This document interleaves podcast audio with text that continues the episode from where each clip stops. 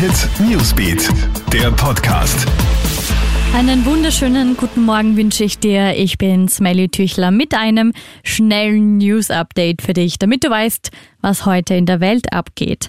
Muss der ehemalige FPÖ-Chef und Vizekanzler hinter Gitter. Ab heute steht Heinz Christian Strache vor dem Wiener Straflandesgericht und zwar wegen Bestechlichkeit. Es geht um einen mutmaßlichen Gesetzeskauf während Straches Zeit in der Regierung. 10.000 Euro soll die FPÖ damals vom Betreiber der Privatklinik Wien-Währing erhalten haben. Die Klinik hätte dafür im Privatkrankenanstalten Finanzierungsfonds aufgenommen werden sollen. Es gilt die Unschuldsvermutung, Strache drohen aber bis zu fünf Jahre Haft. Das erzählt Rechtsexperte Anwalt Johannes Schriefel im Krone-Hit-Interview. Sexuelle Belästigung im Linzer Parkbad. Buben im Alter zwischen 11 und 14 Jahren haben zwei 13-jährige Mädchen belästigt und auch begrapscht und zwar immer wieder.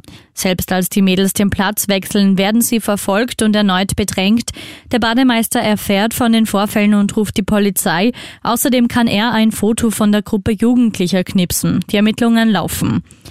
Du hast es ja gestern sicher gehört oder auf Social Media gesehen, der Albtraum von uns allen und der Schreck steckt ihm noch in den Knochen. Jener Grazer, der beim Klogang von einer Schlange gebissen wurde, spricht jetzt über sein unheimliches Erlebnis. Der ungiftige Python ist ja aus der Nachbarwohnung ausgebüxt und über die Abwasserleitung in der Klomuschel des Pensionisten aufgetaucht.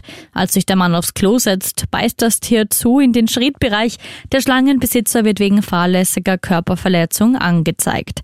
Und würdest du dir einen Dalai Lama aus Zauberwürfeln im Wohnzimmer aufhängen und das für fast 500.000 Euro?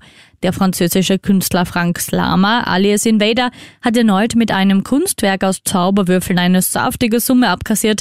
Sein Werk Rubik Dalai Lama wurde in Paris für 468.000 Euro versteigert.